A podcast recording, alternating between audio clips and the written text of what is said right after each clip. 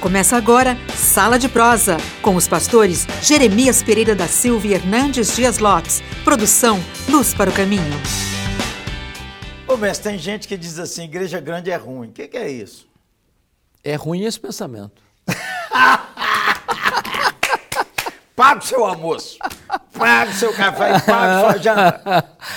A igreja grande é uma bênção, porque significa que pessoas estão sendo convertidas, pessoas estão sendo atraídas, pessoas estão sendo evangelizadas, discipuladas e gente está sendo salva. Aleluia. É, e o cara que não quer igreja grande, ele não pode orar para converter ninguém. Não, e vão, vão ficar desse tamanhozinho mesmo. Vamos esperar morrer um e falar, agora o senhor pode pôr mais um. Ô, mas o que é uma igreja pequena? Bom, igreja pequena tem muito a ver com mentalidade. Vamos dizer, uma igreja sempre é relevante, não importa se ela é pequena ou grande, porque às vezes numérico. é pequena, é, porque às vezes é pequena porque está começando. O que não pode é uma igreja encroada. Ó, oh, isso, é, isso é conversa de bolo, de cozinha. Não de menos. O é. mestre está na culinária agora. É na Atenção culinária. você. O que é uma igreja encroada? Croada. É uma igreja que estacionou, que se acomodou, que acha que é isso mesmo. Tem uns que dizem, não, é, não tem eleito nessa cidade. e, Os eleitos estão tudo indo para outra igreja. então outros não, se Deus quiser fazer a obra, ele vai fazer. Eu não, eu não preciso ficar aí me estressando. Eu não preciso evangelizar, eu não preciso evangelizar, nem orar para converter orar. ninguém. Então as pessoas se acomodam e botam toda essa conta na soberania de Deus. Quando na verdade a soberania de Deus não anula a nossa responsabilidade de pregar, de discipular, de assistir, de acompanhar, de visitar, de aconselhar, de carregar no colo. Né? Ô, gente boa, então o que é melhor? Participar de uma igreja pequena? Quando fala igreja pequena em termos numéricos, mestre, o que, que você ouve por aí? É, se você perceber, 80% ou até mais das igrejas no contexto do Brasil são igrejas pequenas. Uma igreja até de 100 membros, 150 membros, membros no membros. máximo. É, é. Então, quer dizer, uma igreja com 250, 300 membros já está grande. É, porque veja bem, pastor, uma igreja que ela é pequena no sentido numérico e também pequena no que, no que tange ao orçamento. E, e, a, e as instalações? instalações ela, ela perdeu a capacidade de impactar o seu bairro. E tem que ter investimento. Você tem que construir, você tem que ter uma sala de escola bíblica dominical adequada, você tem que ter um som de qualidade, você tem que ter um ar-condicionado num clima quente. Então, tudo isso custa recurso. Então, por exemplo, você não é um cristão, por exemplo, você tem seus filhos pequenos, você quer ir para uma igreja que tenha estrutura. Ministério infantil. Infantil. Não tem. Essa igreja não tem a oferecer. Chega lá, o som está ruim, está péssimo, parece uma caixa de abelha. E o banheiro? O banheiro é sofrível. Então a pessoa não sofrível vai. Sofrível é um elogio. É sofrível um elogio. então é preciso que a igreja tenha recursos para fazer investimentos para o crescimento. Distribuir Bíblias, distribuir literatura. Ter é, câmeras para transmitir online. online. Então a igreja precisa crescer. Precisa crescer.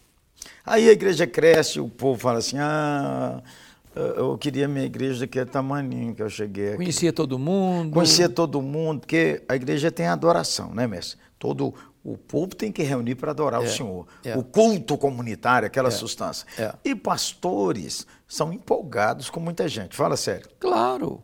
E é bênção você participar de um culto com muita gente. Agora, o, o que é. Pre... Ô menino, deixa eu te contar, nós participamos de um culto presbiteriano, 150 anos na Bahia. 4 mil pessoas. 4 mil pessoas, 7 horas de culto, menino. E ninguém saiu. Ninguém saiu. Nem para beber água. E eu fiquei sabendo, mestre, que isso é só um recorte. Que tinha uma sala com 100 olhando a televisão, outra sala com 100 e que tinha uns 150 andando para lá e para cá porque não dava para entrar em lugar nenhum. Olha aí, olha aí. Agora, uma igreja grande numericamente falando, ela precisa ter um trabalho de pequenos grupos. Porque todo mundo precisa de relacionamento. Nem o pastor conhece o nome de todo mundo. Ah, isso é ruim. Não, não é ruim, não. Porque o pastor, ele tem outros pastores que cooperam com o ministério, outros uh, líderes de grupo, pequenos grupos, que ajudam o pastoreio da igreja. Claro. Então, gente boa, numa igreja em que você diz, ah, o pastor nem sabe meu nome, não reclame. porque todo mundo orou para essa igreja crescer. E agora que você chegou aí, você chegou porque Deus, na sua soberania e misericórdia, concedeu tanta coisa a esse lugar. Então você precisa se envolver aí, o pastor e os, e os líderes, os pastores, o conselho, a diretoria, está pensando em como organizar essa igreja de tal maneira que você tenha comunhão, é, cuidado, atenção. Quando eu olho para o livro de Atos dos Apóstolos, que é o livro é, básico do crescimento da igreja, eu vejo ali estratégias, a obra de Deus e estratégias humanas. Você tem três igrejas que foram igrejas é, é, estratégicas do crescimento: Jerusalém, Antioquia da Síria e Éfeso. Certo. Então, eu acho que cabe a nós, como quanto denominação, como quanto igreja, pensar estrategicamente também. Se nós plantarmos igrejas estratégicas em lugares estratégicos, elas vão influenciar a sua microrregião. Você pega Éfeso, por exemplo, que enquanto Paulo esteve lá, igrejas foram plantadas na província, né? Esmirna, Pérgamo, Tiatira, Sardes, Filadélfia, Laodiceia, Colossos e Herápolis. Por quê? Porque tinha uma igreja núcleo que tinha condições de atingir aquela região. Se você pega uma igreja, dez igrejinhas fraquinhas, e hoje eu estava conversando, há pouco dia estava conversando com um líder da nossa região, dizendo o seguinte, o orçamento médio das nossas igrejas aqui é de 10 mil, 12 mil, 15 mil, não dá para pagar as contas da igreja. Então. Ela não tem recurso para comprar um terreno, para alugar um salão, para abrir uma nova frente. Então, limita o crescimento. Então você não reclame que está na igreja. Ah, nossa igreja não cresce. Você ora todo dia por ela crescer? Você se colocou à disposição da liderança para servir? Agora a igreja cresceu. Ah, não estou conhecendo mais ninguém. Mas aí tem pequenos grupos, tem ministérios nessa igreja que você deve servir. Ah, mas ninguém me chamou. E aí, mestre? Você não precisa ser chamado. Você já é chamado. Você já é chamado e você precisa se apresentar. Falou, eu sou membro dessa igreja, quero participar de um pequeno grupo. Onde que vai ser? Onde que tem um perto da minha casa? E quando você souber o endereço, chega lá. Chega lá. Não é? Às vezes, mestre, isso começa assim. Num culto público com multidões, ou com 200, 300 pessoas, 500 mil pessoas, às vezes quem senta do lado é estranho, a pessoa não o cumprimenta. É. Poderia cumprimentar e dali nascer uma grande amizade. Exatamente. Até um casamento, hein, irmão? Mas o grande ponto aqui que nós conversamos num outro bate-papo aqui. Eu sempre estou esperando que o outro tome iniciativa. Eu vou tomar iniciativa. Olha, deixa eu dar um toque nos pastores. Às vezes, mestre, eu estou num, num, lugar, o pastor entra e ele entra assim, toque, toque, toque, toque, toque. Chega mais cedo um pouquinho. Sai mais tarde. Culto, sai mais tarde, chega mais cedo, cumprimenta os, os, irmãos que estiverem. Não vai estar todo mundo, mas tem alguns que você cumprimenta, que você acolhe. Oh, Jeremias, eu, a, sua, a sua experiência deve ser muito parecida com a minha nesse sentido. Que a gente gosta de gente. Gosta, gosta de gente. Eu sempre gostei de chegar na igreja mais cedo e, via de regra, eu sou um dos últimos a sair.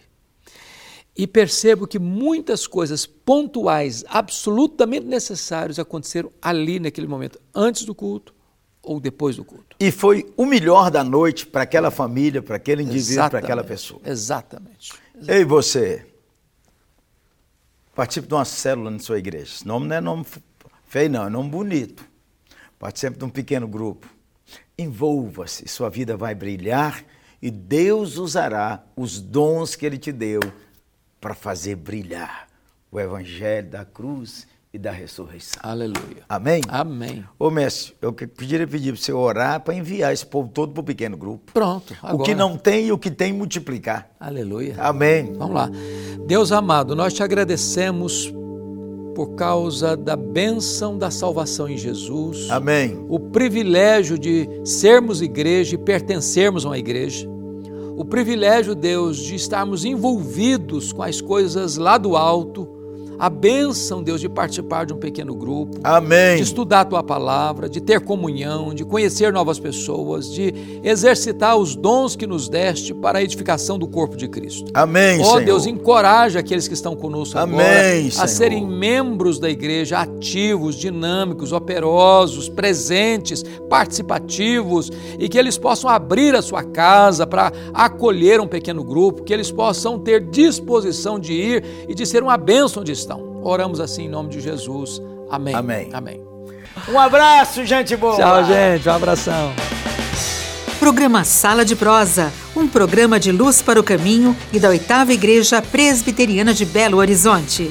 Luz para o caminho, o Evangelho de Cristo através da mídia.